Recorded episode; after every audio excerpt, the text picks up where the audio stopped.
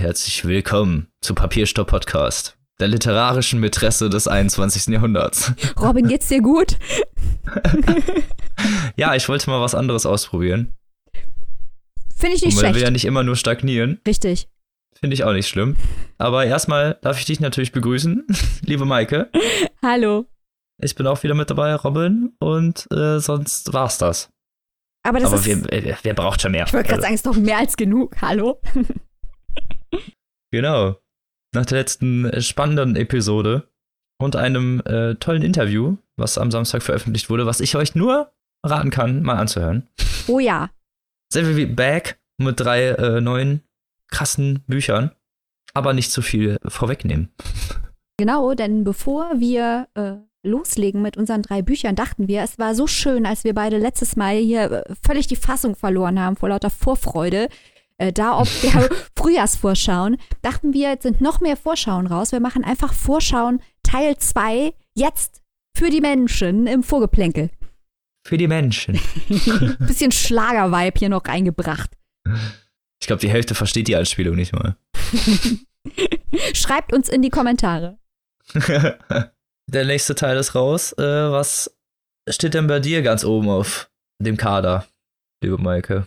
Ich habe hier nämlich äh, so viele, so viele Bücher auf dem Zettel. Ein Buch, auf das ich mich besonders freue, ist von Nana Kwame Adjei-Brenya, Friday Plague. Das ist ein äh, Buch von einem jungen schwarzen Amerikaner, der große Wellen damit geschlagen hat und für jede Menge Literaturpreise nominiert war. Einer seiner Fans ist zum Beispiel Colson Whitehead. Ähm, ihr kennt den von Underground Railroad oder Nickel Boys. Und Friday Black ist eine Kurzgeschichtensammlung, die ganz viele Geschichten über Gewalt, Rassismus, Konsum enthält, die auf ungewöhnliche Art und Weise erzählt sind. Häufig ein bisschen surreal, mit ein bisschen Sci-Fi-Elementen. Ich war absolut geflasht, als ich dieses Buch gelesen habe. Ganz großartig. Das kommt im kommenden Jahr raus und zwar äh, im April bei Penguin Random House. Also schon mal vormerken. Das klingt auf jeden Fall super interessant. Hm. Und du hast aber auch ein paar Sachen gefunden, richtig? Ja, ich will nicht lügen. Äh, Du hast sie mir gezeigt. Psch, darüber legen wir das Männchen des Schweigens. Kurz vierte Wand gebrochen, so, oh nein. Die sind ja gar nicht vernünftig. nein. Irvin Welch bringt ein neues Buch raus. Yeah. Geilster Titel aller Zeiten. Die Hosen der Toten. Als Ärzte-Fan finde ich das natürlich viel besser als die Toten Hosen. Finde ich auch. Weil die Ärzte auch besser sind. Ja, auf jeden Fall. Beste Band der Welt. Und du hast mich auch darauf aufmerksam gemacht, weil das ist mir in der Vorschau gar nicht so aufgefallen. Das ist offenbar äh, der letzte Teil in der Trainspotting. Ja, was ist das mittlerweile? Die Serie vier Teile hat die mittlerweile, oder? Vier Teile, Mhm. genau. Es gibt einmal Skank Boys oder Skag Boys, heißt es, glaube ich. Trainspotting, Porno und jetzt haben wir noch die Hosen der Toten. Und das ist das letzte Werk, was dann äh, in der Reihe erscheint. Und da wir Komplettisten sind, nehme ich mal schwer an, dass wir uns das beide reinziehen werden. Natürlich. Erscheinungsdatum Februar kommenden Jahres. Ja, guck. Das ist ja noch relativ am Anfang des Jahres. Gar nicht lange warten. Was auch ansteht und was bestimmt große Wellen schlagen wird, ist ähm, das Seidenraupenzimmer von Sayaka Murata. Die sagt euch vielleicht was, denn das ist die Autorin von Die Ladenhüterin oder ähm, ich glaube im englischsprachigen Ausland war das noch erfolgreicher als in Deutschland als Convenience Store Woman. Äh, junge Literatur als, aus Japan.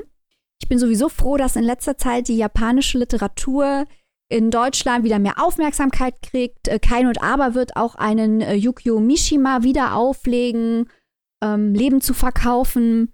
Aber ich denke, ich werde zuallererst mal schauen, dass ich meine Finger an äh, das Seidenraupenzimmer im Aufbauverlag bekomme. Das klingt auch interessant. Und du hast aber noch was. ne, Ja, ich habe dann noch von Ian McEwan, den wir ja erst letztens hatten. Der gute Mann schreibt anscheinend sehr viel. Äh, mit Die Kakerlake.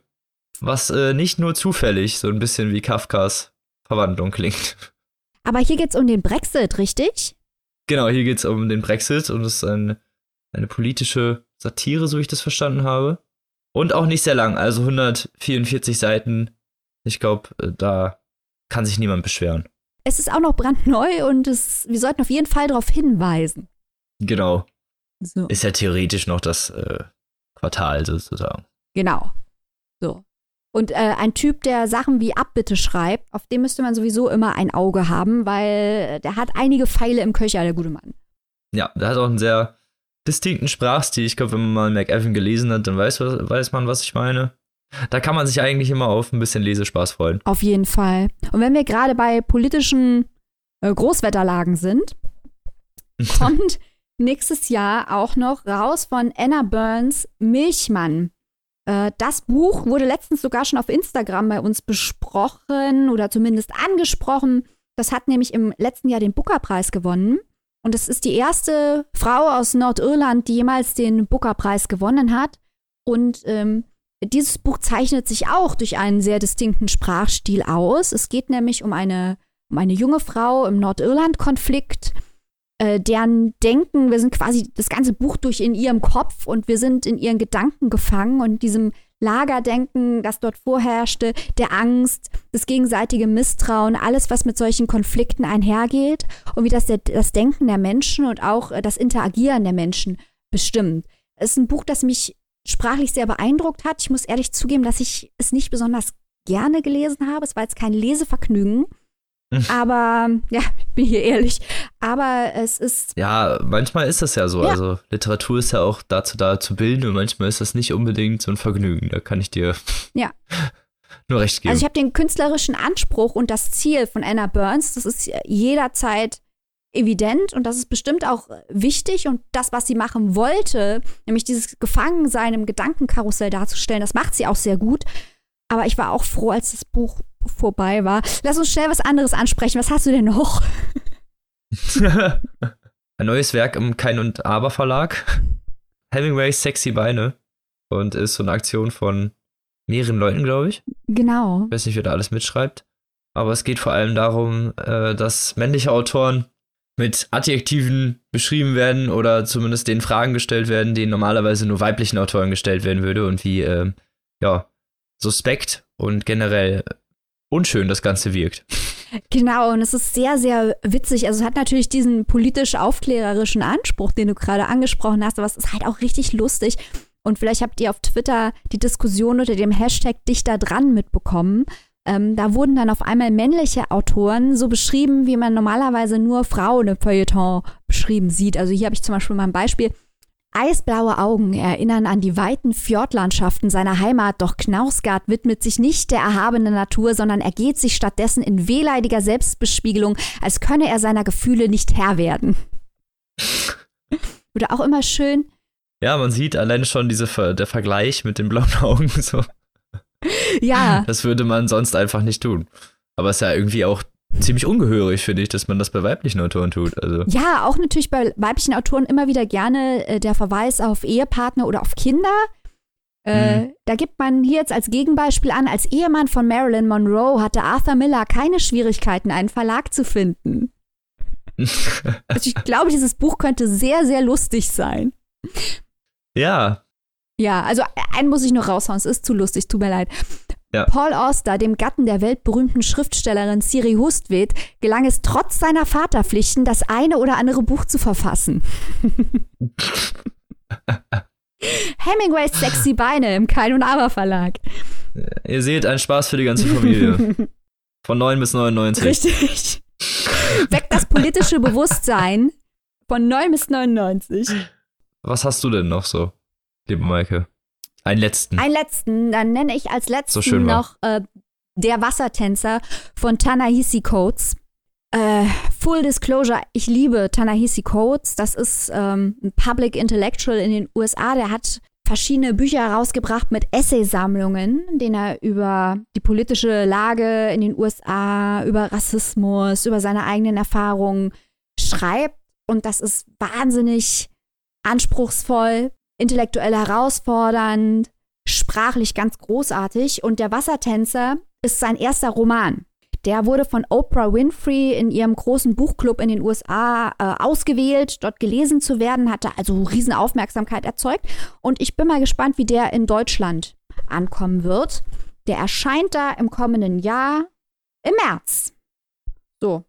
Sind ja fast alle Monate abgegrast. Ohne Witze. Also ich würde mal sagen, wir kriegen nächstes Jahr richtig was zu tun und äh, werden keine Probleme haben, hier unsere Folgen mit großartigen Büchern zu füllen. Das glaube ich auch. Also habt ihr schon mal so eine kleine Vorschau bekommen, was vielleicht vorkommen könnte? Oder höchstwahrscheinlich. Mhm. Und äh, damit kommen wir von Büchern, die vielleicht vorkommen könnten, zu Büchern, die wirklich besprochen werden. Oha. Wow. Profi-Überleitung. Und zwar zum ersten Werk dieser Folge. Und zwar das, was ich vorstelle. Marlon James, Schwarzer Leopard, Roter Wolf. Marlon James, Yay. was für ein verdammter Spitzentyp. Genau. Ich kannte vorher noch nichts von ihm, muss ich zugeben. Also bekannt geworden ist er mit einem Werk, wo- worüber wir später noch reden werden. Und zwar eine kurze Geschichte von sieben Morden. Genau. Ist richtig, ne? Das ist äh, völ- völlig korrekt. Ja. Okay, gut. Genau, und ist Jamaikaner, eigentlich Werbetexter und ich will nicht sagen zufällig Autor geworden, aber hat sich halt doch relativ schnell als Autor Namen gemacht. Das ist, In den USA dann. das ist richtig. Also er hat Jamaika verlassen, äh, weil er homosexuell ist und dort Diskriminierung ausgesetzt war, ist in die USA gegangen, wohnt dort jetzt in der besten Stadt der USA, in Minneapolis. Jeder, der jetzt widerspricht, hat keine Ahnung. Und unterrichtet dort an einem sehr, sehr, sehr guten College, das mir persönlich bekannt ist, nämlich das McAllister College in St. Paul, also der Nachbarstadt von Minneapolis. Und das ist einfach, ähm, wie er schreibt, ist einfach ganz großartig und ganz speziell. Aber ich höre jetzt auf zu schwärmen und höre erstmal deiner Zusammenfassung zu, Robin. Bevor ich mit dem Buch anfange, das ist aktuell äh, übrigens äh, Finalist beim National Book Award und ist aktuell in der Vorrunde zum Goodreads Choice Award im Genre Fantasy. In Schwarzer Leopard, Roter Wolf geht es um ein mystisches, unbekanntes Land. Also es wird ja auch schon sehr stark vermarktet, vorne auf dem Cover mit George R. R. Martin und Tolkien Bezügen. Und genau wie diese Vertreter hat er seine, eigen, hat er seine eigene Welt geschaffen. Es ist ein unbekanntes, mystisches Land. Irgendwo im vergangenen Afrika. Vergangenes Afrika oder ein alternatives Afrika, ja. Ja, irgendwie so, Ja. ja, so. äh, Auf jeden Fall mit afrikanischen Einflüssen. Ja, das ist, ja. geht um einen Protagonisten, der sich selbst nur der Sucher nennt. Und äh, ja, seine spezielle Fähigkeit ist, dass er sehr gut riechen kann, wie man vielleicht schon vom Namen erfahren könnte. Zu Anfang der Geschichte sitzt er in einem Gefängnis und schreibt die Geschichte auf, oder zumindest wird das so eingeflochten, an einen gewissen Mann namens der Inquisitor. Man erfährt nicht so wirklich, wer das ist.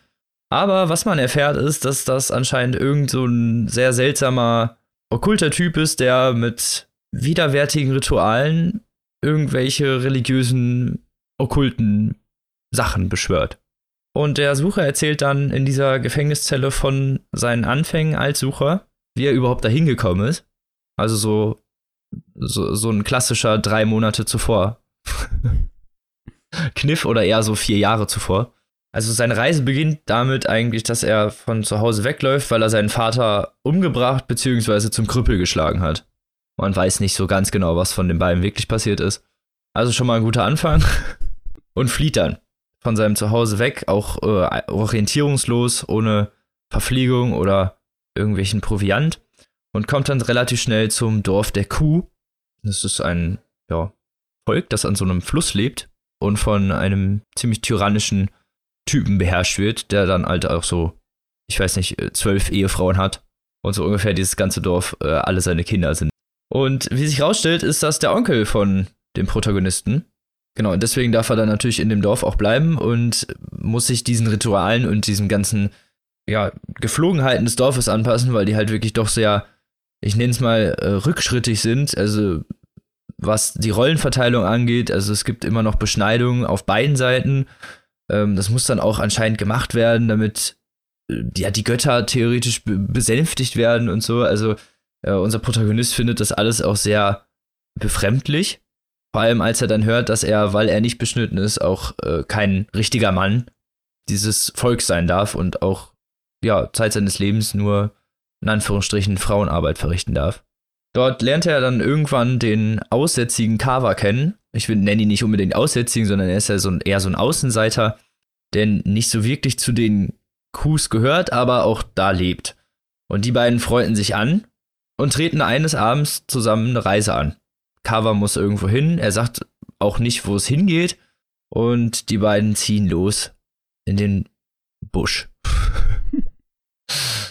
Und auf ihrem Weg begegnet ihnen ein Leopard, der ihnen zu folgen scheint und der ihnen hinterherläuft und vor ihnen herläuft und der Sucher findet das sehr komisch, aber Kawa scheint diesen Leoparden zu kennen und hat auch gar keine Angst vor dem. Was auch irgendwie schon mal so ein bisschen seltsam ist. Genau, und was dann da auf dieser Reise passiert, habe ich einen kleinen Auszug mitgebracht. Das ist nicht so ultra lang, drei, vier Minuten, in dem ihr mal so kurz hören könnt, was da so abgeht und vor allem auch, wie Marlon James seine Sprache so rüberbringt.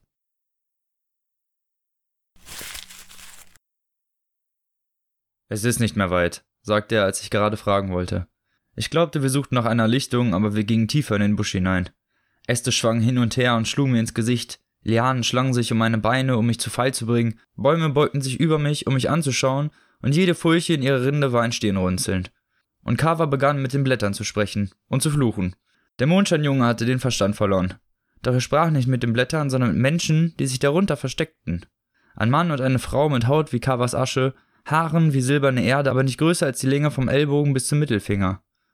Das waren natürlich Jumbos, die guten Feen der Blätter, doch das wusste ich damals noch nicht. Sie liefen auf den Ästen, bis Kava einen Ast packte und sie an seinen Armen bis zu seinen Schultern hinaufliefen. Sie hatten beide behaarte Rücken und glühende Augen. Der männliche Jumbo setzte sich auf Kavas rechte Schulter, der weibliche auf die linke. Der Mann griff in einen Sack und zog eine Pfeife hervor.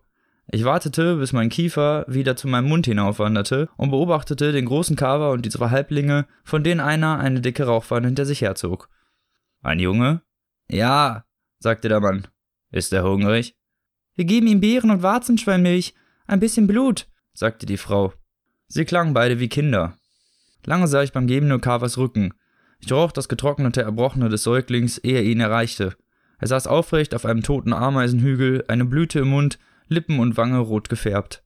Kava kniete sich vor ihn hin und der kleine Mann und die kleine Frau sprangen von seinen Schultern. Kava nahm den Säugling in die Arme und fragte nach Wasser. Wasser, sagte er noch einmal und sah mich an. Mir fiel ein, dass ich seine Wasserschläuche trug. Er goss etwas in seine Hand und gab dem Kind zu trinken. Der kleine Mann und die kleine Frau trugen zusammen eine Kürbisflasche mit einem Rest Wildschweinmilch herbei. Ich blickte Carver über die Schulter, als der Säugling lächelte, die oberen beiden Zähne wie die einer Maus, sonst nur Zahnfleisch. Mingi, sagte er. Was heißt das? Mit dem Säugling auf dem Arm ging er los, ohne zu antworten. Dann blieb er stehen. Die Götter haben nicht über ihn gewacht, sagte der kleine Mann. Wir konnten ihn nicht. Er sprach nicht zu Ende. Ich sah es erst, als wir an seinem süßlichen Gestank vorbeikamen. Zwei kleine Füße lugten aus dem Busch, die so in Blau. Fliegen spielten eine garstige Musik. Meine letzte Mahlzeit drohte wieder durch meinen Mund herauszukommen. Der süßliche Gestank folgte uns noch, als wir schon weit entfernt waren. Ein schlimmer Geruch kann dich wie ein guter bis in den nächsten Tag hinein verfolgen. Dann regnete es ein wenig und die Bäume sandten den Duft von Früchten zu uns herab. Kava bedeckte das Gesicht des Säuglings mit der Hand. Er sprach, ehe ich fragte. Siehst du seinen Mund nicht? Sein Mund ist der Mund eines Säuglings wie jeder andere Mund eines Säuglings. Du bist zu alt, um so töricht zu sein, sagte Kava. Du weißt weder mein Alter noch. Still. Der Junge ist ein Mingi und das tote Mädchen auch. In seinem Mund hast du zwei Zähne gesehen, doch sie waren oben und nicht unten. Das macht ihn zu einem Mingi. Ein Kind, dessen obere Zähne vor den unteren kommen, ist verflucht und muss vernichtet werden. Sonst geht dieser Fluch auf die Mutter, den Vater, die Sippe über und bringt Dürre, Hunger und Seuche über das Dorf. So haben es unsere Ältesten verkündet. Die andere waren ihre Zähne auch? Es gibt viele Mingi. Das ist das Gerede von alten Weibern, nicht das, was man in den Städten hört. Was ist eine Stadt? Was sind die anderen Mingi? Wir gehen jetzt, wir gehen weiter. Wohin? Der Leopard sprang aus dem Busch und die kleinen Leute versteckten sich hinter Kava. Er knurrte, blickte hinter ihn und brüllte. Ich glaubte, er wollte, dass Kava ihm den Säugling gab. Der Leopard kauerte sich nieder, drehte sich dann auf den Rücken und schüttelte sich, als wäre er krank. Er knurrte wieder wie ein Hund, der von einem Stein getroffen wurde. Seine Vorderläufe wurden lang, doch die Hinterläufe wurden länger. Sein Rücken wuchs in die Breite und verschlang seinen Schwanz. Das Fell verschwand, aber er war noch immer haarig. Er rollte auf dem Boden umher, bis wir das Gesicht eines Mannes sahen, doch seine Augen waren noch immer gelb und klar wie Sand, der vom Blitz getroffen wurde. Die Haare auf seinem Kopf fielen ihm schwarz und wild über die Stirn und Wangen. Carver betrachtete ihn, als sähe man auf der Welt unentwegt derlei Dinge. Das geschieht, wenn wir zu spät aufbrechen, sagte der schwarze Leopard. Der Säugling wäre auch gestorben, wenn wir gerannt wären, sagte Carver. Ich meine, um Tage zu spät. Wir kommen zwei Tage zu spät. Diesen Tod haben wir uns zuzuschreiben. Umso mehr müssen wir dieses Kind hier retten.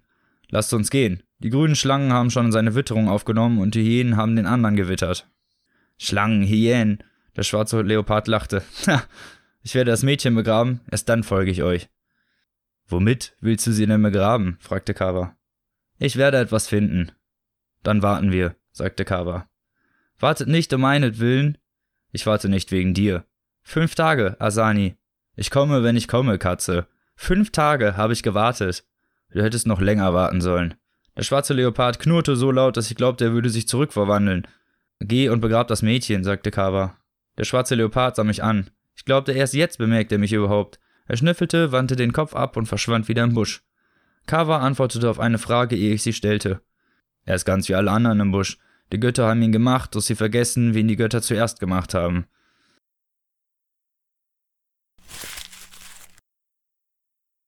Wie ihr hören konntet, ein ziemlich krasser Auszug, in dem halt dann auch die ersten wirklich okkulten Begebenheiten passieren mit diesen kleinen Waldwesen, die da auftauchen, die beiden äh, Zwergen und das Kind, das sie retten. Sie kommen dann äh, zu einer Hütte oder laufen durch den Wald. Es, äh, laut Kava ist es ein verwunschener Wald. Und sie springen irgendwie über Blätter und stehen auf einmal kopfüber und dann wieder nicht. Also ist es ganz seltsam alles. Bis sie irgendwann zu einer Hütte kommen, die auf dem höchsten Baumgipfel erbaut ist und in der nur diese Mingi-Kinder leben. Also wie ihr es im Auszug ja schon gehört habt, diese Mingi-Kinder sind alles Kinder, die, ich will jetzt nicht mal sagen, mit Missbildung geboren sind, auch teilweise einfach auf, die nach gesellschaftlichen Normen zumindest äh, dort nicht dem äh, Standard entsprechen. Also die Mingi-Kinder weichen halt alle von der Norm ab. Da, das sind dann halt so marginale Sachen, wie zum Beispiel halt, dass äh, die Zähne oben zuerst wachsen statt unten. Oder halt wirklich dann auch, ja, doch sehr fantastische Auswüchse. Zum Beispiel ein Junge, der halt komplett kugelrund ist und sich halt wirklich nur mit Rollen vorbewegt, indem er seinen Körper rollt. Oder ein Junge, der ganz, ganz lange Beine hat und aussieht wie eine Graffe. Also doch schon sehr vielfältige Charaktere. Das Oberhaupt dieses Hauses ist eine Hexe, die ja dafür zuständig ist, äh, den Schutz dieser Kinder zu gewährleisten, weil nämlich ganz viele drumherum, also die ganz viele Dörfer drumherum, diese Kinder äh, tot sehen möchten, weil sie glauben, dass sie die Götter erzählen und sonstiges. Also das ist ganz interessant, weil hier nämlich dann die wirkliche, das wirklich im der Realität stattfindende Fantastische, was das Werk ausmacht, gegen dieses erdachte Okkulte, womit ganz viele von diesen Stämmen und äh, Völkern da noch leben. Also das sind halt, das prallt dann gegeneinander, diese beiden Welten. Diese wirkliche Fantasy-Welt und diese erdachte Theologie. Denn die Hexe kann halt wirklich auch zaubern, wie man das halt schon in diesem Baumhaus merkt, weil sonst keiner den findet, außer man läuft halt die richtigen Wege über die Äste, zufällig. Und man merkt halt generell ja auch schon, das ist äh, sehr fantastisch, das Ganze. Aber halt auch äh, sehr, ich nenne es mal brutal und unnachgiebig. Ja. Weil die Kinder werden getötet, also das sind wirklich sehr explizite Beschreibungen, auch was äh, die Rituale angeht und was teilweise auch mit den Leuten veranstaltet wird. Also da werden Leute teilweise halb gefressen oder als Opfergaben irgendwie verbrannt oder sonstiges. Also da sind schon wirklich richtig üble Sachen bei. Also Marlon James geizt nicht unbedingt mit Explizit. expliziten Beschreibungen. genau. genau. Aber ähm, was du sagst, dieses Fantasy-Element, das wird hier halt verbunden, so habe ich es gelesen, mit äh, afrikanischer und griechischer Mythologie und die ist ja auch häufig sehr brutal. Ja, auf jeden Mhm. Fall. Und das äh, passt auch, auf, das passt sehr gut zu dem Setting generell. Mhm. Ich finde, das wurde einfach halt nicht so beschönt, wie das halt oft in diesen Fantasy-Genre-Vertretern gemacht wird. Also man kann gegen für Herr der Ringe sagen, was man möchte, aber wirklich gewalttätig ist das nicht. Nee, das hier aber schon. Und das Faszinierende ist aber irgendwie. Das hier schon, ja. das Faszinierende ist halt genau wie du beschreibst, dass diese, diese Stämme und Königreiche, durch die der Suchtrupp auf der Suche nach dem Jungen ähm, reist, die haben halt alle ihre eigenen Glaubenssysteme und ihre eigenen Kräfte und ihre eigenen Kulturen. Und das ist Genau. eigentlich das Faszinierende, finde ich. wie du es gerade schon angesprochen hast, da wollte ich noch kurz drauf eingehen, damit ihr so einen kleinen, wenigstens narrativen Einblick bekommen habt. Der Leopard, der die die ganze Zeit verfolgt hat, ist ein Gestaltwandler. Das heißt, er kann sich in einen Menschen verwandeln und ist auch für den Schutz dieser Kinder zuständig.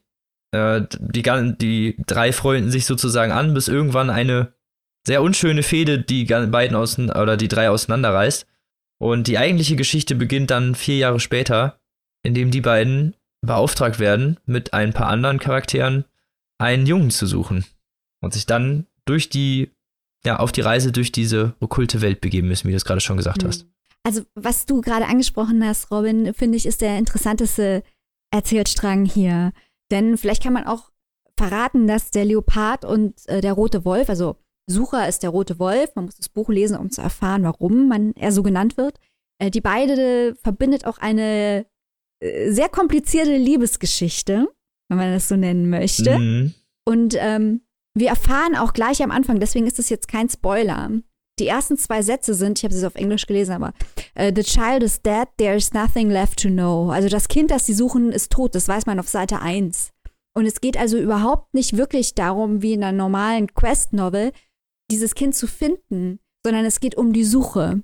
Und das ist so ein bisschen der, der philosophische Impetus in dem Buch, ähm, dass alle Charaktere, die wir treffen, auf ihre Art und Weise auf der Suche sind und vor allem natürlich auch Sucher selbst, gleich mit dem sprechenden Namen. Man, man fragt sich äh, die ganze Zeit, das ist eine interessante Charakterstudie, warum Sucher überhaupt dabei ist, also was er überhaupt davon hat, das Kind zu finden und was, welche Überzeugungen er überhaupt hat. Er, er driftet durch diese Welt voller, voller Gewalt und voller übernatürlicher Phänomene. Komische Rituale und muss sich auch jedes Mal neu irgendwie eingliedern. Also ja. es ist ja gerade zu Anfang so, dass er eher ja getrieben wird und jedes Mal in eine neue Situation geworfen wird, die er vorher überhaupt nicht kannte. Also diese ganzen Fantasy-Figuren und dieses ganze Okkulte, was da ja auftaucht und auf ihn einprasselt, das kommt ja genauso plötzlich für ihn wie für den Leser auch. Genau, und häufig finde ich, also ich bin kein großer Experte, was Fantasy angeht, aber häufig geht es ja auch um Moral. Und äh, Sucher genau. trifft moralische und amoralische Entscheidungen. Je nachdem, wie man Moral ja. definiert, ja. Und das fand ich halt auch interessant, weil es halt komplett aus diesem vorgefertigten Fantasy rausgeht. Ich finde es ja gut, dass du den Punkt ansprichst, weil nämlich genau das jetzt Fantasy und Dark Fantasy die Frage ist, wo der, wo die Linie gezogen wird, weil es wird halt vermarktet mit Fantasy vergleichen, finde aber, es passt da überhaupt nicht gut rein gerade wegen dieser Brutalität und der wirklich äh, krassen nihilistischen Ausprägung seiner Narrative ist ja Marlon James Geschichte wirklich äh, krasse Fahrt auf einem blutigen Schnellstrom. ja. So ja, ungefähr. Ich gebe dir 100% recht. und äh, gerade im Kontrast ja zu den äh, vorgefertigten Vergleichen, die gezogen wurden, finde ich das falsch. Weil es gibt Dark Fantasy und zwar gute Dark Fantasy, wenn wir mal hier davon reden wollen. Und zwar nämlich zum Beispiel das Rad der Zeit oder der dunkle Turm, in dem nämlich, wie du es gerade schon gesagt hast, ja auch, ja, ich will nicht nur ich sagen, einfach nicht nur Sympathie, sondern halt auch viel Antipathie entsteht für die Protagonisten und für die Leute. Also es ist nie, dass die Moralgrenze so äh, einseitig ist. Es ist nicht wie bei Herr Ringe, wo man weiß, alles klar, Sauron ist böse, die müssen den Ring in den Feuer werfen. Alle Charaktere sind sehr, sehr fragwürdig. Man denkt sich teilweise öfter schon, ob das vielleicht überhaupt so gut ist, dass sie so in der Konstellation durch die Welt marschieren. Ja, ich, ich verstehe genau, was du meinst. Und ich denke gerade dran, dass du ja ganz am Anfang schon darauf hingewiesen hast, dass das Buch nominiert war für den äh, amerikanischen Literaturpreis für den National Book Award, was wie der Deutsche Buchpreis in den USA ist. Und äh, hm. ich habe auch den Eindruck, dass diese Vermarktung als afrikanisches Game of Thrones ist, ist nicht ganz falsch. Aber Nie auf keinen ich, Fall. ich glaube, aber ich gebe dir aber völlig recht, dass es das Buch unter Wert verkauft, weil das hier, das ist hochkomplexe, teilweise sogar experimentelle Literatur, die ja. richtig anspruchsvoll zu lesen ist. Es macht richtig viel Spaß. Also ich habe das Buch so gerne gelesen. Es ist Wahnsinn. Das haut dir den Kopf weg, das Buch. Aber es ist halt eine anspruchsvolle, anspruchsvolle Literatur und das liest man nicht mal so nebenbei, während man in der Suppe rührt oder nebenbei noch irgendwie Bauer sucht Frau guckt oder so, das ist richtig anspruchsvolle Literatur und ich glaube, das muss man sich vor Augen halten, wenn man zu diesem Buch greift, genau. was man definitiv tun sollte. Auf jeden Fall sollte man das tun. Das Buch ist nicht wirklich einsteigerfreundlich, gerade wegen halt, wie du es gerade schon erwähnt hast, seiner sehr eigenen Sprache.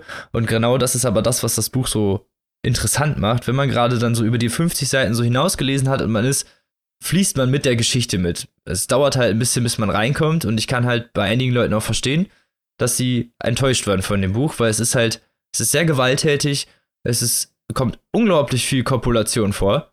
Oh ja. Also sehr, sehr viel Sex. Generell wird auch Sex oft als, als dominante Handlung benutzt und nicht, also Sex ist da sehr selten mit Liebe gleichzusetzen. Ja, es ist kein romantischer Roman. Äh, auf keinen Fall. So, es sind sehr, sehr, sehr viele Penisse da drin. Zitat des Tages.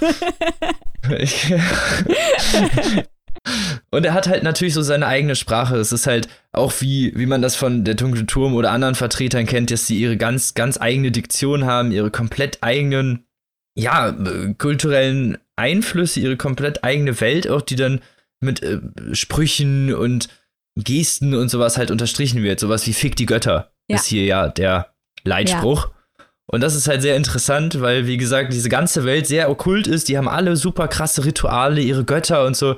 Und gerade unsere Protagonisten sind äh, im Gegensatz dazu, obwohl sie ja eigentlich wirklich okkulte Machenschaften betreiben, unglaublich blasphemisch. Ja, und es sind halt, äh, wie eben schon angesprochen, sind halt unglaublich interessante Charakterstudien von komplexen Figuren, die man nicht so einfach einordnen kann, weder in einen kulturellen Raum noch in Gut und Böse. Und das macht es so spannend, diese Dynamiken, die sich da entwickeln. Und äh, ich meine, James hat es ja mit Absicht so angelegt, dass man sich halt nicht das ganze Buch fragt, wie es ausgeht, weil das weiß man schon. Es geht halt um, um, diesen, um diesen Suchaspekt geht es. Es geht um den Weg, ja, nicht um das richtig. Ziel. Ihm geht, es, ihm geht es um den Weg und ihm geht es um die Interaktion der Charaktere. Und was mir auch wahnsinnig gut gefallen hat, ist, dass ein Thema des Buches, sowas liebe ich ja bei Büchern, das Geschichtenerzählen selbst ist also da die einzelnen Geschichten der Charakteren, die die Sucher und der Leopard treffen, werden von den Charakteren selbst erzählt.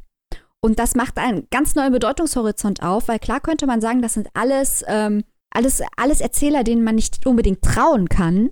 Mhm. Aber das macht es natürlich auch spannend, weil das Geschichten erzählen und das Konstruieren von Charakter, indem man eigene Erfahrungen in Kontext setzt und eigene Erfahrungen in narrativen Rahmen verleiht, das macht das die Konstruktion der eigenen Lebensgeschichte aus, aber auch die Konstruktion von Büchern. Und das äh, haut uns hier James auch um die Ohren. Also ich hoffe, dass niemand nach dem, was wir hier angesprochen haben, sagt, oh je, das ist so, so schwierig und so brutal. Nein, probiert es auf jeden Fall. Das ist faszinierend, großartige Literatur. Und es weicht halt von dem, was man von ernster Literatur normalerweise erwartet, weicht es komplett ab ist aber deswegen nicht weniger anspruchsvoll oder spannend oder intelligent. Ich finde es gerade dadurch eigentlich so spannend, weil es halt dann nicht so dieses ah, 0815 Gegenwartsliteratur ist halt. So, es ist natürlich, dann wird es natürlich sehr schnell ins Fantasy-Genre gepackt, aber wir haben hier halt, wie du schon sagst, ernsthafte Literatur. Das ist prägend, ja. Leute. Ja, das ist richtig der Hammer und es ist auch. Das wird überdauern. Ja, und es ist auch Teil, äh, Teil 1 einer äh, Trilogie, die es äh, Darkstar Trilogy heißt. Und es wird offenbar so sein, dass die anderen beiden Teile die gleiche Geschichte aus einer anderen Perspektive erzählen. Was dann natürlich auch wieder das, was ich gerade angesprochen habe, von wegen äh, der narrative Rahmen und wie man ihn formt, äh, was dann wieder ganz neue Dimensionen aufmachen wird. Und ich bin gespannt, wie aus der Perspektive einer anderen Figur auch diese kulturellen Räume, durch die der Suchtrupp reist, wie die sich dann darstellen. Also ich freue mich schon riesig auf die nächsten Teile. Ich auch, weil man hier ja auch jemanden hatte, der eigentlich damit wenig zu tun hatte und erst sehr spät mit dieser ganzen okkulten Welt vereint wurde. Genau. Da bin ich auch mal gespannt. Was halt auch sehr interessant ist, was ich noch anmerken wollte, ist, dass das Buch nicht frei von Witz und Ironie ist. Das Ganze ist unglaublich zynisch teilweise, aber halt auch irgendwie interessant zu lesen. Gerade teilweise bestimmte Gespräche, wie die sich da gegenseitig ins Messer laufen lassen und wie die sich da die ironischen Sprüche um die Ohren hauen, das ist teilweise, das ist Gold. Marlon James ist halt auch so lustig. Also, wenn ihr mal Muße habt, könnt ihr auf YouTube ähm, einfach mal Marlon James eingeben und mal gucken, wie er in Talkshows sitzt bei Seth Meyers und so. Das ist so lustig. Also, der Typ hat echt Humor. Ja, aber ich fand es halt deswegen so interessant, weil es halt eher so im Sublim war. Also die, die, diese ganze Ironie und diese ganze, der ganze Witz, der wird dir nicht so aufgezwängt, wie das in anderen Büchern ja. ist, sondern es ist halt eher dieser böse kleine Nervenkitzel im Sublim des Gesprächs. die die sich da um die Ohren klatschen. Stimmt, das stimmt. Also natürlich auch nicht immer, aber gerade der Protagonist ist ja doch sehr direkt teilweise. Aber, aber auf seine Art halt immer noch. Also das wäre trotzdem nicht die Art, wie das bei uns wäre. Ja, ja, und da gibt's, ja- da du jetzt gerade die Komik und so ansprichst, gibt es ja auch Figuren wie zum Beispiel Sadogo, der sehr, äh, ein sehr bewegender Charakter ist. Ein sehr einnehmender Charakter und auch ein sehr lustiger Charakter. Also es sind wirklich, das macht allein schon Spaß, ähm, die Leute kennenzulernen, die durch diesen Roman laufen. Genau. Ich finde, die erreichen doch auch sehr schnell ein visuelles Gesicht und äh, haben dann doch schon schnell Präsenz. Finde ich auch. Äh, Marlon James schafft das durch diese, vor allem durch diese Gespräche und so, so kleine, kleine Feinheiten, die Charaktere irgendwie sehr organisch wirken zu lassen. Und das, es macht einfach Spaß zu lesen. So. Genau. Fertig aus. Gut, gut investiertes Geld, gut investierte Zeit. Finde ich auch. Das Ganze ist natürlich mit äh, 832 Seiten nicht unbedingt das kürzeste Buch auf dem Markt. Aber von guter Literatur kann man nie genug kriegen. genau, und in diesem Fall, lasst es euch gesagt sein, hier habt ihr es zuerst gehört, das wird noch prägend. Ja. So, in zehn Jahren wird man auf jeden Fall über diese Trilogie ganz bestimmt noch reden und mich würde es wundern, wenn's, wenn die nicht in die Annalen der Geschichte eingeht. Bin ich Zumindest in irgendeiner bin ich Weise. voll bei dir, vor allem, weil es halt äh, diese afrikanische Mythologie mit einfließen lässt und halt mal was anderes macht. Es gibt ja viel Fantasy, äh, die auf griechischen Mythen basiert. Und das war ja auch in letzter Zeit schick, diese griechischen Mythen äh, neu aufzulegen. Auch germanisch sehr viel, also ich meine, äh, Herr der Ringe zum Beispiel ist ja auch so ein Mischmasch aus sehr vielen, aber alles europäisch. Auch alles sehr weiß. Genau. Normalerweise, wie du sagst, die isländischen Sagas und so natürlich auch, wird da alles äh, verwurstet. Das ist auch alles toll. Aber das hier ist halt mal was Ja, anderes. keine das ist Frage. mal, ja, mal ein ganz neuer Ansatz. Eben, und ähm, äh, also ich finde es auch sehr erschreckend, muss man sagen, dass, dass man eigentlich sehr wenig über, ja, also in afrikanischem Setting liest. Ja. Also asiatisch habe ich schon öfter und europäisch ist ja sowieso generell gerne mal hier gelesen. Aber also es ist wirklich doch erschreckend, wie wenig Afrika oder generell der Kontinent irgendwie als äh, Schauplatz genutzt wird. Das stimmt. Das könnten wir uns mal als Neujahrsresolution für die Folge im nächsten Jahr vornehmen, dass wir mal mehr Literatur aus Afrika lesen, weil ich hab, bin da auch recht ahnungslos, aber sehr interessiert. Ich auch. Ja, gerade auch das Buch äh, macht sehr viel Interesse, finde ich, oder weckt sehr viel Interesse. Mhm.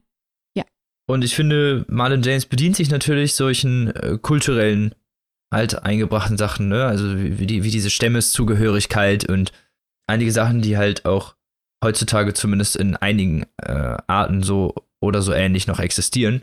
Aber nie irgendwie, finde ich, mit. Also ich, ich hatte nie das Gefühl, dass er das Setting äh, benutzt hat, missbraucht in, in Anführungsstrichen für seine Geschichte, sondern eher, dass er sich da doch schon sehr gut drüber informiert hat Ja, und das Ganze sehr interessant mit seiner Welt verwoben hat. den Eindruck habe ich auch und ich glaube auch, dass Leute, die sich sehr gut mit afrikanischer Mythologie auskennen, in diesem Buch noch sehr, sehr viel sehen werden, was wir beide jetzt wahrscheinlich gar nicht erkennen werden, weil wir Genau. äh, ja keinen Vergleich, keinen Vergleich haben.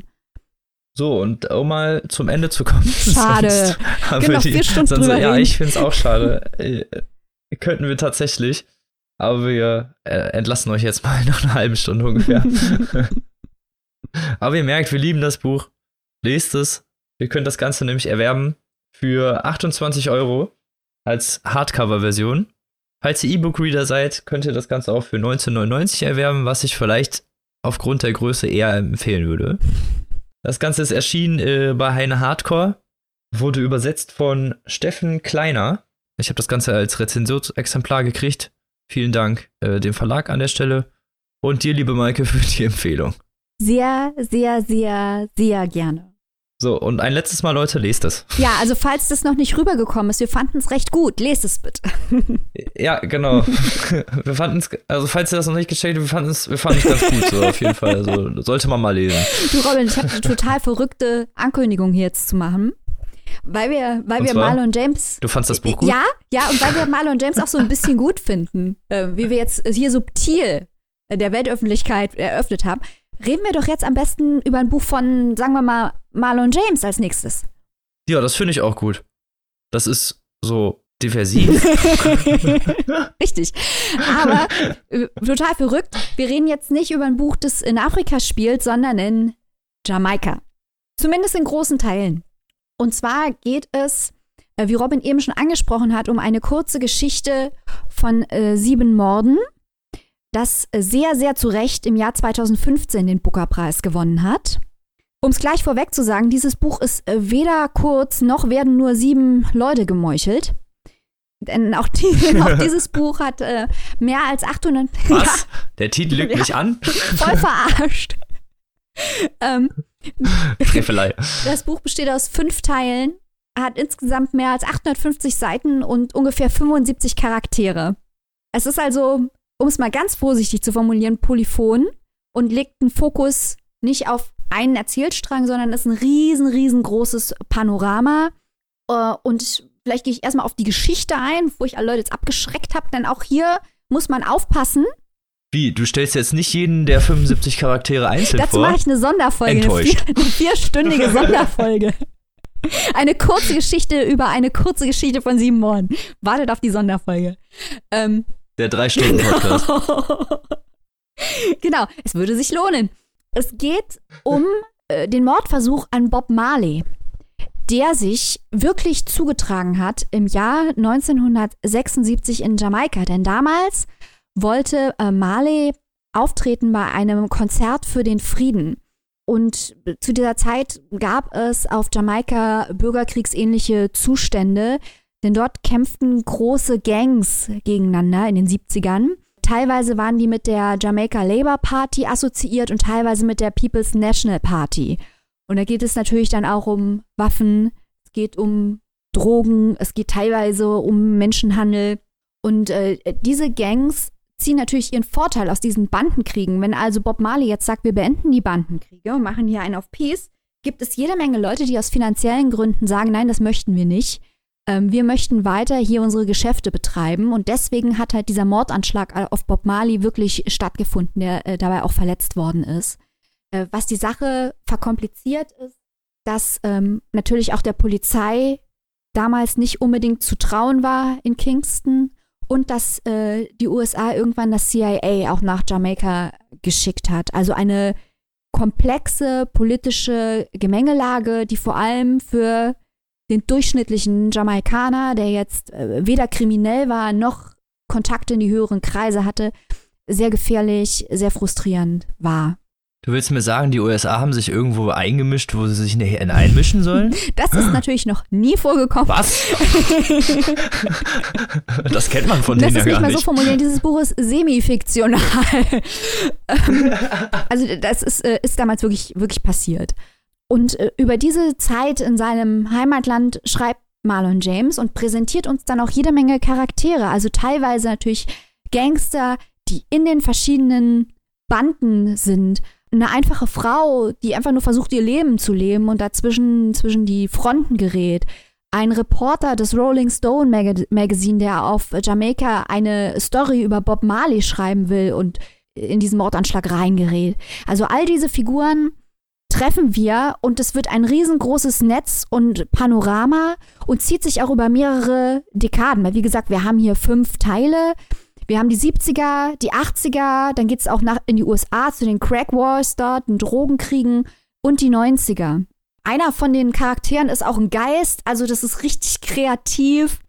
Und ähm, was es von dem Buch, das wir eben besprochen haben, unterscheidet, ist, dass wir auch dauernden Wechsel der Perspektiven haben. Also wir haben keinen allwissenden Erzähler oder eine einseitige Perspektive, sondern wir wechseln wirklich von einer Figur zur anderen.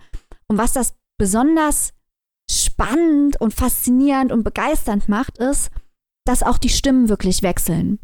Häufig hat man das ja, dass dann die Figuren wechseln und es wird alles mit der gleichen Erzählstimme erzählt.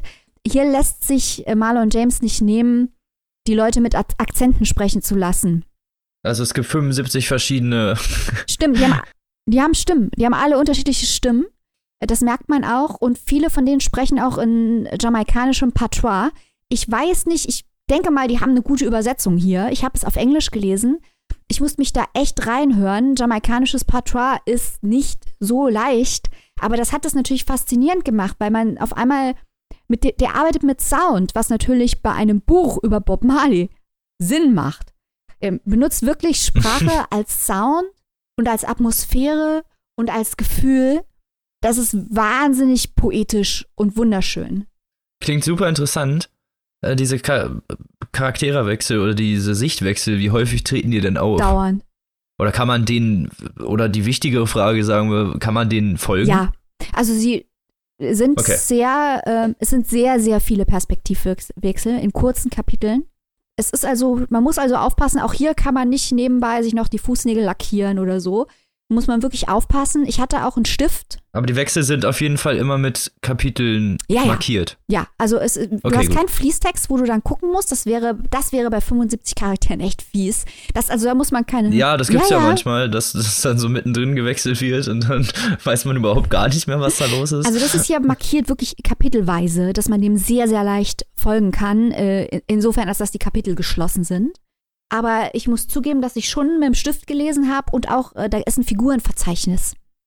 Ähm, immer wieder geblättert habe und geguckt habe, ah, in welcher Gang war der jetzt und wessen Mutter ist das jetzt und so. um dann äh, den Überblick zu bewahren, zumal die ja auch dann den Kontinent wechseln oder abtauchen müssen und eine andere Persönlichkeit annehmen müssen, äh, weil sie in diese Bandenkriege verwechselt sind, äh, ver äh, verwickelt sind. All diese Dinge passieren hier. Ähm, und deswegen muss man halt schon äh, gut aufpassen. Aber es ist faszinierend, weil ich muss halt ehrlich sagen, dass ich über Jamaika so gut wie nichts wusste, auch über Bob Marley nur sehr wenig wusste. Und über all diese Dinge, die hier berichtet werden, ähm, ja, ich hatte davon einfach keine Ahnung. Und ich habe hier jede Menge Neues gelernt und auf eine ähm, sehr äh, poetische Art wurde mir das vermittelt. Also mein Buch sieht auch, normalerweise gehe ich sehr, sehr pfleglich mit meinen Büchern um. Aber dieses Buch ist so zerflettert, weil ich habe das, als ich angefangen habe zu lesen, ich habe es überall mit hingeschleppt. Ich habe überall seitlich Sachen noch reingeschrieben, Notizen, was mir eingefallen ist, dabei rumgegoogelt und so. Dieses Buch sieht echt durchgearbeitet aus. Jeder Buchliebhaber würde so kommen und etwa Mund sehr schreiben ja, ja, ja. Und, aber dieses Buch, mit diesem Buch, dieses Buch möchte durchgearbeitet werden. Dieses Buch möchte nicht im Glaskasten stehen. Dieses Buch ist ein Buch, mit dem du interagieren musst. Und es ist wirklich, ähm, ja, es ist toll, ganz toll. Um's, um's nett zu formulieren, ist es vielleicht nicht das Buch für einen entspannten Samstagnachmittag, aber durchaus interessant zu lesen und man wird auf jeden Fall Teil der Geschichte, weil man muss ja dann doch aktiv äh, immer den Überblick behalten. Richtig, genau. Und äh, du hast eben schon in deinem Marlon James angesprochen, dass es da äh, bestimmte Passagen gibt, in denen es um Gewalt und Sex geht. Das ist auch in diesem Buch der Fall. Ein paar. Ja. Also in diesem Buch äh, kommt weniger Gewalt und Sex vor. Im, Vergle im Vergleich, kommt immer noch viel drin vor, aber im Vergleich. Im Vergleich. ähm, dafür ist es komplizierter zu lesen. Ein bisschen. Hört sich auch so an, aber ist groß äh, auch abgefeiert worden. Also das hat ja wirklich sehr viele Awards abgeräumt. Unter anderem, glaube ich, auch den Man Booker Genau. Award. 2015. Und auch völlig zu Recht. Und klingt ja durchaus interessant halt auch, vor allem, wie du es schon gesagt hast, durch die ähm, fiktionale Mischung mit den reellen Begebenheiten genau. Also das ganze Ding ist einfach und was man dann auch Ja. äh, Genau, ja, also das ganze Ding ist, das ist, dieses Buch ist wie ein Tornado. Der Tornado haut dich einfach, der, der reißt dich mit und es gibt keinen Kommen. Ähm, immer neue. Ka Haben wir jetzt auch nette Vergleiche zu seinen Romanen gezogen. was, Ein, ein blutiger Flussstrom, der dich mitreißt und ein Tornado, der dich wegballert. Genau. Okay. also wer jetzt noch nicht äh, losgelaufen ist und um in seine, bei seinem unabhängigen Buchhändler des Vertrauens Marlon James Bücher zu kaufen, dem kann ich auch nicht helfen. Nee, können wir nicht dann mehr. mehr als diese Lob Lobhymne können wir ja gar nicht machen. Nein. Außer Leute auf der Straße anschreien und sagen, kauf das Buch. und das machen wir. genau. Das machen Ihr wisst ja nicht, was wir so in der Freizeit treiben. Ja, aber das ist also äh, sehr, sehr, sehr gut. Und ich bin froh, dass wir jetzt mal hier diese Folge, auf die wir uns beide ja auch schon sehr gefreut hatten, dass wir die gemacht haben, weil wir so gerne äh, mit der Welt unsere Begeisterung für Marlon James teilen wollten. Genau.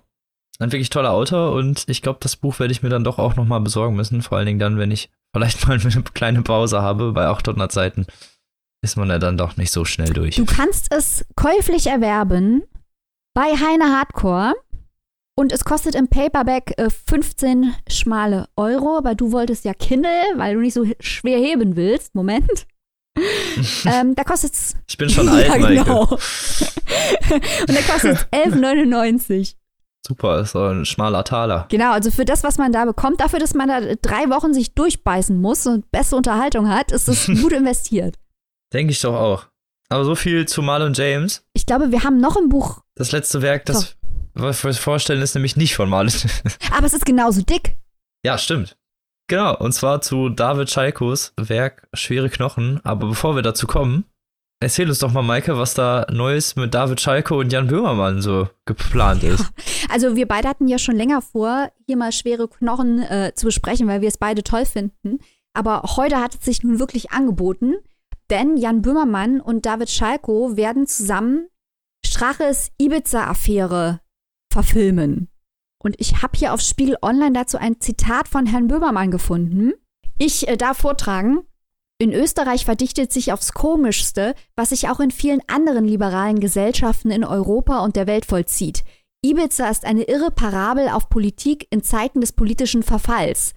Als Radikaldemokrat und Verehrer Österreichs halte ich es für meine heilige Pflicht, dass David und ich uns jetzt zack, zack, zack daran machen, Ibiza international zu erzählen und für die Nachwelt zu konservieren.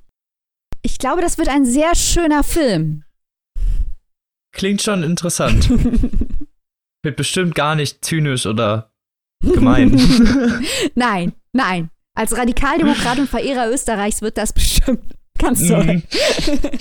Vor allem, wenn man so die Ausstellung kennt, die er zwischendurch hatte. Ich weiß nicht mehr genau, wie sie, wie sie hieß, aber ich weiß nur, dass es am Anfang eine Passkontrolle gab mit einer kleinen Klappe unten für, für Fanatiker. Oh Gott. Ach, Böhmi. Das Interview sollte sich mal, man sich mal übrigens angucken, so dann weiß man, wieso wir das sehr lustig finden, was er gesagt hat. Ja, das Ibiza-Video, ne?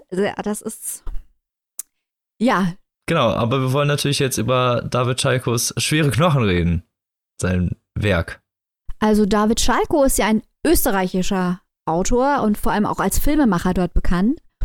Und in Schwere Knochen geht es zu Anfangs um eine Gang von Kleinkriminellen, äh, junge Männer, die kleinere Verbrechen begehen und die im März 1938, am Tag von äh, Anschluss von Österreich, als Hitler am Heldenplatz in Wien spricht, äh, in die Wohnung eines wohlbekannten Nazi-Unterstützers einbrechen mhm. dann aber geschnappt werden und ins Konzentrationslager kommen. Und im Konzentrationslager steht dann der Krutzler im Mittelpunkt. Ja, und äh, im KZ gibt es ja verschiedene Hierarchien und dadurch, dass sie halt Kleinkriminelle sind, sind sie in der Hierarchie, obwohl sie halt im ja, Konzentrationslager sind, trotzdem da sozusagen sowas wie die Kapos.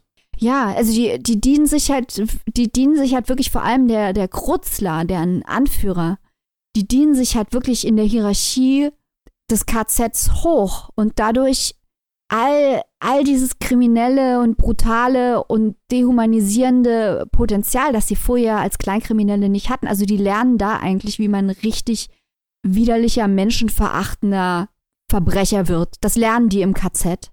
Ja, weil sie halt natürlich auch mit diesen Belohnungen ja geködert werden und da so eingesetzt werden. Also es wird ja von Anfang an klar gemacht, so dass sie dafür zuständig sind und ja, nutzen natürlich dann diese Nische auch aus, weil sie auch nur so auch immer eigentlich gelernt haben, voranzukommen und dann als Gang im KZ halt wirklich richtig widerlich werden und wirklich sehr menschenverachtend und wie du schon sagst, oh. lernen da das ja. Böse. Ja, und der, der Krutzler ist halt faszinierender Charakter, weil auf der einen Seite ist er einer der brutalsten überhaupt, aber auf der anderen Seite die schweren Knochen aus dem Titel, das sind die Knochen seiner Opfer und eigentlich so die Manifestation des Traumas, das er ja auch erlebt als KZ. Er ist ja auch ein KZ-Häftling. Er wird zwar in der Hierarchie auch eingesetzt, aber er ist und bleibt ein Häftling, kann nicht gehen. Ähm, und diese Knochen seiner Opfer, die werden ihn verfolgen bis zu seinem Tod. Und irgendwann flieht er aber aus dem KZ, der Krutzler, und ähm, nach dem Ende des Zweiten Weltkriegs findet sich die Gang in Wien wieder zusammen und mit dem neu erworbenen Wissen werden die erst richtig gefährlich und ja, beginnen dann richtige Kriminelle ja, zu werden. Die reißen dann die Herrschaft über die Wiener Unterwelt an sich. Und das ist eigentlich so die Ausgangslage von dem Roman. Ähm, und was ich so faszinierend finde, ist halt, ähm, dass er den, den Zynismus, den realen Zynismus der Geschichte so eindrücklich erzählt. Denn diesen Krutzler, den gab es nämlich auch wirklich. Ähm, der ja. war ein Unterweltboss und der hieß Josef Christa. Mit ähnlicher Vorgeschichte. Richtig, mit ähnlicher Vorgeschichte. Ja, auch generell, äh, wie das Ganze geschrieben ist, es ist ja sehr, äh, wie du es letztens schon gesagt hast, bei, ich glaube, bei Cherry sehr krude Sprache. Ähm, ich muss dazu sagen, ich habe das Hörbuch gehört und ich liebe den Wiener Dialekt. Und das ist so ein bisschen, also österreichischen Dialekt, das ist so ein bisschen österreichisch vorgelesen. Mm, genau. ich habe das auch gehört. Das ist ganz fantastisch, ganz toll. Ja, weil das auch so diesen, genau das, diesen, diesen österreichischen Zynismus auch von, von dem Krutzler äh, gut unterstreicht. Der ist ja auch ein sehr zwiespältiger Charakter einfach. Gleichzeitig, äh, wie du schon gesagt hast, verfolgen ihn zwar seine Opfer, aber andererseits ist er auch immer und immer und immer wieder gewaltbereit und auch äh, schreckt überhaupt nicht davor zurück, irgendwen umzulegen. Und jed jeden ja eigentlich auch aus dem Weg zu räumen, egal mit welchen Methoden der ihm halt im Weg steht. Ja, eigentlich ist der Grutzler ein Stück weit, es ist ein ganz enigmatischer Charakter und das macht das Buch so spannend, weil man sich fragt, was treibt eigentlich diesen Grutzler um? Gleichzeitig äh, ist er natürlich ein riesengroßer Opportunist. Er in jedem Umfeld, in dem er sich aufhält, macht er das, was ihm am meisten nutzt. Manchmal meldet sich dann sein Gewissen. Man weiß auch gar nicht, ob das nicht eher sein Unterbewusstsein ist, das ihn quält. Ähm, aber mhm. eigentlich ähm, die Erfolge, die er erzielt, das ist ein beinharter Opportunismus. Und das ganze Buch äh, ist auch ja, auf gewisse Art und Weise in, in Sittengemälde, was damals äh, passiert ist, wie Leute sich angepasst haben und wozu sie dann in der Lage waren. Ja, auch moralisch, diese moralische Anpassung, ne, nach diesem Zusammenbruch. Genau, und auch schon vorher. Also das. Äh genau, so diese ganze kom komische Moralkonzept, niemand darf ja wirklich sagen, was er wirklich denkt. Oder tut's halt nicht. Und äh, gerade diese Untergrund-Gangster, nennen wir sie mhm. mal so, sind halt eine interessante Abwechslung, weil gerade die sich halt moralisch sowieso ultra anpassen, aber gerade halt dann auch äh, ja ein Spiegel für die restliche Gesellschaft sind. Genau, und an einer Stelle in dem Buch heißt es auch, und ich glaube, das ist so eine Schlüsselstelle, im KZ ist genau genommen, heißt es in dem Buch, war genau genommen das spätere Österreich entstanden. Und das ist natürlich eine, eine beinharte Stelle, wenn man mal überlegt, was David Schalko hier wirklich sagt. Und äh, zu welchen Machtpositionen die Leute, die wir in dem Buch im KZ kennenlernen, im späteren Österreich, also auch die Leute, die im KZ wirklich die Aufseher waren, welche Machtpositionen die später aufsteigen und wie die die Gesellschaft formen und wie nach dem Krieg auch auf einmal Dinge, die dort passiert sind, auf einmal nicht mehr wahr sind und so weiter. Ganz faszinierendes, trauriges, erschütterndes, intelligentes Buch. Unterste re menschliche Reflexe abgebildet werden, dass man sich an das Regime anpasst, wenn man einen Vorteil davon hat, dass man lernt, äh, sich, ähm, sich zu, wie heißt, sich zu verbiegen. Ähm, und das hinterher, wenn das von Nachteil ist, dass es das alles nicht mehr wahr ist. Also es sind ja auch keine ausschließlich österreichischen Phänomene, aber Schalko, Schalko Nein, beschreibt es hier halt anhand von, von Österreich und das macht er sehr gut, finde ich. Und in diesem Roman, also vorne auf dem Cover, ist eine Affenhand zu sehen. Äh, eine Affenhand mit einer Pistole. Und ähm, in dem Buch kommt halt auch so ein Affe vor. Ich möchte jetzt nicht genauer darauf eingehen, weil es zu viel Spoiler wäre. Aber die Art und Weise, wie Menschen sich gegenüber diesem Tier verhalten und wie dann später sich das Tier verhält, das ist eben auch sehr macht sehr weitreichende Aussagen über das, was David Schalko hier erzählen will. Ja, sehr bezeichnend. Ja, und das ist sehr ja. häufig, habe ich ja, wir haben ja über Ocean Wong letztens gesprochen, wo auch ein Affe drin vorkommt, wo ich gesagt habe, diese Szene, die hätte man nicht haben müssen, zwingend. ähm, aber hier finde ich, ist das sehr, sehr viel besser eingesetzt, sehr viel überzeugender eingesetzt ähm, und nicht nur für den Knalleffekt, obwohl es vergleichbar brutal ist. Ich finde es auch insgesamt einfach eine super interessant zu lesende Parabel generell halt. Es macht auch einfach, also es ist interessant zu lesen, das Leben von dem Krutzler zu verfolgen und wie der halt auch, äh, man kann es ja glaube ich verraten, immer weiter abdriftet. Ja. Durch dieses Verbiegen halt und selber dann halt irgendwann auch gar nicht mehr weiß, wer er ist. Es hat auch einfach eine sehr interessante Sprache, wie du es gerade schon gesagt hast. Ne? Also vorgelesen ist mit diesem Wiener Akzent, ergibt das natürlich nochmal eine ganz andere Situation oder ein ganz anderes Setting und hat äh, nochmal eine ganz andere Wirkung auf, auf den Leser, finde ich. Aber generell ist die Sprache ja einfach auch interessant. Dadurch weiß sie halt auch, äh, wie der Krutzler einfach so ein bisschen stumpf ist. Ja, und ähm, wir haben ja eben schon bei Marlon James über Sound gesprochen. Gut, hier ist jetzt wahrscheinlich der Effekt, äh, weil wir beide das Hörbuch auch gehört haben, äh, noch stärker. Aber das Buch hat halt einen ganz besonderen, ganz äh, speziellen Sound. Und viele Teile in dem Buch oder viele Szenen, die beschrieben werden, sind grotesk. Aber die sind nie albern. Also es ist immer, diese ernste Ebene ist immer da.